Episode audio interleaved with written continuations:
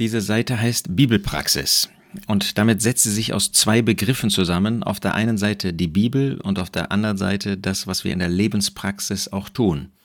Nun, wenn wir etwas tun wollen als Christen, dann soll das beruhen auf Gottes Wort. Und deshalb ist es ein besonderes Anliegen, dass wir wirklich in unseren Belehrungen, in dem, was wir lehren, aber auch in dem, was wir tun, uns auf Gottes Wort beziehen. Und dazu müssen wir Gottes Wort kennen. Denn der Ausgangspunkt eines Lebens, das Gott gefällt, eines Lebens, das Gott verherrlicht, kann natürlich nur das Wort Gottes sein.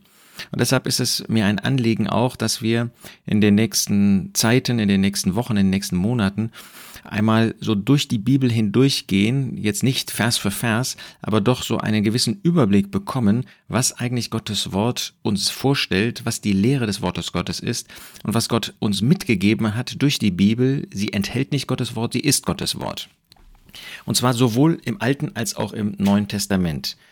Ich nehme 2. Petrus 3, wo der Apostel sagt in Vers 15, erachtet die Langmut unseres Herrn für Errettung, so wie auch unser geliebter Bruder Paulus nach der ihm gegebenen Weisheit euch geschrieben hat, wie auch in allen Briefen, wenn er in ihnen von diesen Dingen redet, von denen einige schwer zu verstehen sind, die die Unwissenden und Unbefestigten verdrehen, wie auch die übrigen Schriften zu ihrem eigenen Verderben. Der Apostel Petrus hebt also die Schriften des Apostels Paulus, und zwar alle seine Schriften, die wir in den 13 oder 14 Briefen des Neuen Testamentes vorliegen haben. Der Hebräerbrief hat ja keinen Autor, keinen menschlichen Autor genannt, aber es ist gut möglich, sehr wahrscheinlich, dass Paulus den auch geschrieben hat, dann wären das 14 Briefe. Sie werden auf dieselbe Ebene gehoben wie das gesamte Alte Testament, wie die übrigen Schriften, die lagen ja vor. Und so finden wir, dass das Alte und das Neue Testament beides uns gezeigt wird als inspiriert durch den Geist Gottes. Die Empfänger damals haben sofort erkannt, das ist Gottes Wort. Und was das Wort Gottes für eine Bedeutung hat, was das für eine ähm, für ein Gewicht hat, ähm, finden wir auch für Auswirkungen in 2 Timotheus 3. Da schreibt dieser Apostel Paulus in Vers ähm, 2 Timotheus 3 in Vers 14, Du aber bleibe in dem, was du gelernt hast, schreibt der Timotheus, und wovon du völlig überzeugt bist, da du weißt, von wem du gelernt hast. Und weil du von Kind auf die heiligen Schriften kennst, das waren damals die alttestamentlichen, wir dürfen sagen heute, wir dürfen die Schriften des gesamten Wortes Gottes, des Alten und des Neuen Testaments kennen, die imstande sind, dich weise zu machen zur Errettung durch den Glauben, der in Christus Jesus ist. Das Wort Gottes bringt uns also zur Errettung, führt uns zu dem Herrn Jesus, führt uns zu Christus. Und dadurch glauben wir an den Herrn Jesus, glauben wir an sein Erlösungswerk, haben ihn als Retter angenommen und sind dann auch in der Lage, hier auf dieser Erde ein Leben zu führen in Errettung das uns mit dem Erretter führt. Alle Schrift ist von Gott eingegeben, alle Schrift. Paulus bezieht sich natürlich hier zunächst auf das Alte Testament, aber wir dürfen sehen, dass eben, wie Petrus das deutlich macht, nicht nur die Schriften des Paulus, sondern dass das gesamte Neue Testament, Paulus spricht an einer Stelle zum Beispiel von dem Lukasevangelium, das gesamte Neue Testament hat die gleiche Ebene, hat das gleiche Format, hat die, das gleiche Gewicht, inspiriert zu sein und ist also auch von Gott eingegeben und ist erstens nützlich zur Lehre, zur Belehrung. Wir brauchen das, um belehrt zu werden, um zu wissen, was Gottes Gedanken sind. Zweitens zur Überführung. Es überführt uns, es überführt unser Gewissen, damit wir uns nach dem Maßstab des Wortes Gottes richten. Drittens zur Zurechtweisung. Viertens zur Unterweisung in der Gerechtigkeit, damit wir also äh, unterwiesen werden, wie wir praktisch gerecht leben. So leben, dass wir jedem das geben, was ihm zusteht. Und das in erster Linie Gott, aber auch unseren Mitgläubigen, unseren Mitmenschen zur Unterweisung in der Gerechtigkeit. Vers 17, damit der Mensch voll, vollkommen sei, praktisch vollkommen, zu jedem guten Werk völlig geschickt. Wenn wir das Wort Gottes lesen, wenn wir es auf unser Leben anwenden, wenn wir uns dadurch zurechtweisen lassen, überführen lassen, unterweisen lassen, dann sind wir in der Lage, nach Gottes Gedanken zu leben, zu seiner Verherrlichung, sind zu jedem Werk völlig geschickt. Aber dazu müssen wir bereit sein, ohne Abstriche das Wort Gottes auf unser Leben anzuwenden. Nun hat Gott uns zwei Testamente gegeben, das Alte Testament und das Neue Testament. Das Alte Testament umfasst in unserer Ausgabe 39 Bücher, das Neue Testament 27, also drei hoch drei Bücher, das macht zusammen 66 Bücher. Wunderbar, dass Gott uns eine solche Einheit gegeben hat, aber unterteilt in Altes und Neues Testament. Im Alten Testament ähm, wurden damals die Bücher Samuel, Könige und Chroniker, weil sie so umfangreich waren, sind sie aufgeteilt worden in zwei Bücher. Das waren ursprünglich jeweils ein Buch. Das heißt, wir haben eigentlich 36 Bücher des Alten Testamentes, 2 hoch 2 mal 3 hoch 2. Und wir haben 27 Bücher des Neuen Testamentes, 3 hoch 3 habe ich schon gesagt. Das sind zusammen 63 Bücher. 9 mal 7, 7 mal 3 hoch 2. So hat Gott uns das Wort hinterlassen. 7 ist die Zahl der Vollkommenheit, der Vollständigkeit. 3 ist die Zahl der vollkommenen Offenbarung. Gott ist einer, aber Vater, Sohn und Heiliger Geist, drei Personen, die Gott völlig offenbaren. Wenn wir an die drei Stunden der Finsternis denken, in denen der Herr Jesus am Kreuz war, da ist die Sünde in, ihrer, in ihrem vollen Maß offenbart worden. Da ist die Liebe Gottes in ihrem vollen Maß offenbart worden. Da ist das Licht Gottes in seinem vollen Maß offenbart worden. Drei hoch zweimal sieben Bücher. Von dem jüdischen Geschichtsschreiber Josephus wissen wir, dass das Alte Testament in 27, sagen wir, Buchhüllen 27, äh, in 22 äh, Teilen zusammengefasst worden ist. Also nicht, dass da irgendwie eine Zusammenfassung geschrieben worden ist, sondern dass diese 36 Bücher in 22 ähm, Teile äh, sozusagen äh, zusammengefasst worden sind, ist aufbewahrt worden sind. Und dann hätten wir in der Tat 22 und 27, das wären 49 Buch Anteile sozusagen, 7 hoch 2, eine wirklich absolut Vollkommenheit, vollkommene Auswahl, die Gott getroffen hat, in dem, was er hat aufschreiben lassen von Menschen, die haben ja weitaus mehr aufgeschrieben, aber das, was inspiriert aufgeschrieben worden ist, ist wirklich vollkommen. Und äh, wenn der Herr Jesus im Blick auf die Septuaginta von dem Wort Gottes spricht, und die Septuaginta ist wahrscheinlich eine durchaus nicht sehr gute Übersetzung des hebräischen alttestamentlichen Textes in das Griechische, dann dürfen wir sagen, wenn wir zum Beispiel mit einer Elberfelder Übersetzung des CSV Hückeswagen ähm, die in den Händen haben, wir haben wirklich das Wort Gottes. Wir haben das vollkommene Wort Gottes, das natürlich übersetzt ist, das ist nicht vollkommen, aber der Herr Jesus selber spricht bei einer Übersetzung von dem Wort Gottes, so dürfen wir sagen, wir haben das Wort Gottes in den Händen. Nun habe ich schon zweimal gesagt, es sind zwei Testamente. Und das nicht von ungefähr. Einmal zwei ist die Zahl, die in Gottes Wort immer das Zeugnis betrifft. Gott hat uns wirklich ein Zeugnis gegeben, ein ausreichendes Zeugnis, ein vollkommenes, ein göttliches Zeugnis von seinen Gedanken. Aber er hat das aufgeteilt in ein altes und ein neues Testament. Und da sind natürlich Unterschiede. Und der äh, entscheidende Unterschied ist, dass wir im Neuen Testament finden, dass Christus gekommen ist. Und das haben wir im Alten Testament nicht. Das ist die vorchristliche Zeit. Da finden wir den Menschen unter Verantwortung gestellt. Im Neuen Testament hat der Herr Jesus diese Verantwortung übernommen und durch seinen Tod hat er diejenigen, die an ihn glauben, von dieser Verantwortung befreit. Denn kein Mensch kann der äh, Verantwortung, unter der er vor Gott steht, entsprechen, weil wir Sünder geworden sind, weil wir sündigen. Äh, können wir Gott nicht gefallen, können wir der Verantwortung, der Erwartungshaltung Gottes an den Menschen, die er mit Recht hat, können wir nicht entsprechen. Und das ist eben der Unterschied. Christus hat diese Verantwortung vollkommen übernommen. Er hat sündlos gelebt. Er hat das Gesetz vom Sinai vollkommen erfüllt und hat Gottes Erwartungen damit nicht nur erfüllt, sondern mehr als erfüllt, übererfüllt und war daher in der Lage, als derjenige, der sein Leben gegeben hat, für andere zu sterben. In den Psalmen heißt es an einer Stelle, wir können ja nicht mal für uns sterben, weil wir Sünder sind. Das ist das ewige Gericht. Aber da ist der eine gekommen, der für uns gestorben ist und unser Gericht auf sich genommen hat, unsere Sünde, unsere Sünden, unsere Sündenschuld und damit uns befreit hat. Im Alten Testament steht der Mensch also unter Verantwortung. Zunächst mal als Geschöpf. Und das Geschöpf ist natürlich vor Gott verantwortlich, muss Gott Verantwortung zollen. Aber der Mensch hat versagt. Dann hat Gott die Regierung eingeführt unter Noah.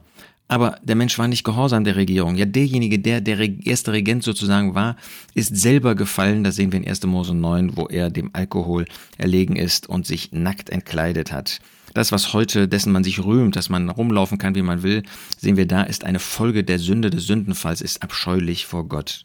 Dann hat Gott unter Abraham oder in der Zeit von Abraham eine Familie erwählt, hat sie besonderen Vorrechten hat er ihnen gegeben, aber auch diese Familie ist in Götzendienst gefallen oder im Götzendienst gewesen. Dann hat er sich nach 2. Mose 1 ein Volk bereitet. 5. Mose 7 zeigt aus Liebe, nicht weil das Volk Israel irgendwie besser oder größer wäre oder bevorrechtigt oder ähm, fähiger gewesen wäre. Es war einfach die Liebe Gottes, die sie erwählt haben. Aber auch dieses Volk hat versagt. Dann hat er ihnen das Gesetz gegeben. 2. Mose 19 bis 24 finden wir, wie das vorgestellt wird. Sie haben sich selbst unter dieses Gesetz gestellt, aber sie haben dieses Gesetz nicht erhalten. Dieses Gesetz, das das Böse Einhalt, dem Bösen Einhalt gebieten sollte. Aber das Volk hat gegen das Gesetz gehandelt, ist weiter in den Götzendienst gegangen, ist in geistliche und moralische Hurerei gekommen. Es hat gegen Gott gehandelt. Der Mensch unter Verantwortung hat versagt. Und dann finden wir im Neuen Testament, da kam dann Gott selbst Gott der Sohn ist Mensch geworden in der Person des äh, Sohnes eben, in der Person des Herrn Jesus. Er ist gekommen und er hat unsere Verantwortung auf sich genommen. Er hat uns damit befreit von der Verantwortung, alle diejenigen, die an ihn glauben, so dass wir in der heutigen Zeit, das ist das Neue Testament, die christliche Zeit unter Gnade leben. Der Charakter ist Gnade. Leider müssen wir sagen, auch da gibt es Niedergang, gibt es Versagen. Auch da ist, ob in der Versammlung in der Gemeinde Gottes, die ähm, Christus gebildet hat, die Gott gebildet hat, oder in unserem einzelnen Leben leider Versagen. Und trotzdem, diese Gnade bleibt bestehen, bis der Herr Jesus uns entrücken wird und er dann, weil der Mensch nicht nur versagt hat, sich von Gott abgewendet hat, er den Menschen richten muss, auch sein irdisches Volk, das Volk Israel, das ihn an das Kreuz gebracht hat, Christus an das Kreuz gebracht hat, muss er richten. Nach dieser Gerichtszeit wird er ein Friedensreich hier auf dieser Erde gründen, bilden, 1000 Jahre unvorstellbar, die wirklich ununterbrochen durch Frieden geprägt sein werden. Das finden wir im Alten Testament vorhergesagt, finden wir in Offenbarung 20 angekündigt, 1000 Jahre. Und dann wird es den ewigen Zustand geben, ewige Glückseligkeit für die, die an den Herrn Jesus glauben, ewige furchtbare Gerichtszeit, ewig unter dem Gerichtsurteil Gottes stehen in der Hölle, in der Gottesfern, da wo Gott nicht ist, da wo Christus nicht ist, völlig allein, isoliert in der ewigen Finsternis, äußerste Finsternis, ohne Bewegungsfähigkeit, Hände und ähm, Füße gebunden. Ist das der Gott der Liebe? Gott ist Liebe, ja, aber er ist auch Licht. Beides ist er. Und wer die Liebe abgelehnt hat, ist Ritter Gottes. Der wird ewig erleben, was es heißt, an dem Gericht des ähm, Gerechten und äh, Gottes zu sein, der wirklich Licht ist. Das zeigt uns so ein wenig die Geschichte, die wir in dem Wort Gottes unterteilt in Altes Testament, Neues Testament finden. Der Mensch ist erprobt worden. Da gab es noch kein sündiges Fleisch. Adam ist vollkommen erschaffen worden. Aber es gab Satan und er hat der Verführung Satans ist er gefolgt und in Sünde gefallen. Im tausendjährigen Reich wird es eine Zeit geben, tausend Jahre, wo Satan nicht mehr der Verführer ist, aber wo das sündige Fleisch nach wie vor vorhanden ist. Und was ist das Ergebnis? Auch da wird sich der Mensch von Gott ab äh, trennen, wird sich ähm, ähm, im Bösen wird er ähm, sein Leben führen, wird viele Menschen, die sich nicht bekehren, auch im tausendjährigen Reich müssen die Menschen, die geboren werden, sich ja bekehren, werden sich von Gott abwenden und das wird sichtbar werden, wenn am Ende des tausendjährigen Reiches der Teufel wieder losgelassen wird. Das finden wir in Offenbarung 20 und dann werden sich diese ungläubigen Menschen mit Satan versammeln gegen Christus und gegen sein Volk und werden dann in das ewige Gericht kommen. Also egal in welchem Zustand, ob ohne sündiges Fleisch oder mit sündiges Fleisch, ob ohne Satan oder mit Satan, der Mensch, ob in einem Zeitalter der Gnade wie heute, der Mensch will Gott nicht, der Mensch wendet sich von Gott weg. Noch ein Wort zu der Einteilung, die wir in ähm, Gottes Wort finden. Da lesen wir in Lukas 24, wie der Herr Jesus das Alte Testament einteilt. Vers 27, Lukas 24. Und von Mose und von allen Propheten anfangend erklärte er ihnen in allen Schriften das, was ihn selbst betraf. Wir finden, dass der zentrale Inhalt des Alten Testamentes Christus ist. Die Vorbilder auf Christus, die Hinweise auf Christus, die Weissagungen auf Christus, die Vergleiche mit Christus. Egal, äh, wie man das Alte Testament liest, Christus ist der Mittelpunkt. Und zwar in diesen drei Teilen, die der Herr Jesus nennt, die für die Juden bis heute das Alte Testament ausmachen. Mose, das sind die fünf Bücher Mose. Dann die Propheten, die frühen Propheten wie Josua, Richter, Samuel, Könige oder die späten Propheten wie Jesaja, Jeremia, Hesekiel und dann Hosea und die zwölf kleinen Propheten. Und dann drittens die Schriften, das ist der übrige Teil, wie zum Beispiel die Psalmen, Sprüche und so weiter, sodass der Jesus in Lukas 24 in Vers 44 ähm, diese drei Teile etwas anders benennt. Da sagt er, dies sind meine Worte, die ich zu euch redete, als ich noch bei euch war, dass alles erfüllt werden muss, was über mich geschrieben steht in dem Gesetz Moses, das sind die fünf Bücher Mose, und den Propheten, wie genannt, und Psalmen. Und die Psalmen sind das erste Buch dieser Schriften in der hebräischen Bibel. Fangen die Schriften mit den Psalmen an. Sprüche, Hohelied, Esther, Esra, Nehemia. Ähm, dazu gehört dann auch das Buch Ruth, das Buch Daniel.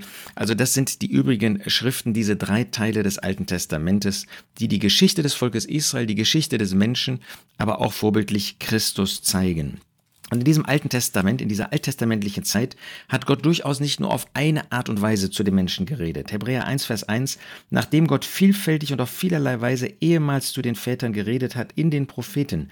Gott hat also viele, Gott hat viele Male und er hat auf ganz unterschiedliche Weise, durch Bilder, durch direkte Offenbarung, durch direkte Ansprache, durch Propheten, durch Gleichnisse, er hat auf alle möglichen Weise, auch in der Schöpfung, zu dem Volk geredet aber sie haben nicht gewollt. Sie haben ihren eigenen Messias abgelehnt. Ja, Christus ist im Fleisch gekommen. Das heißt es da in Hebräer 1, Vers 2. Hat er am Ende dieser Tage zu uns geredet im Sohn.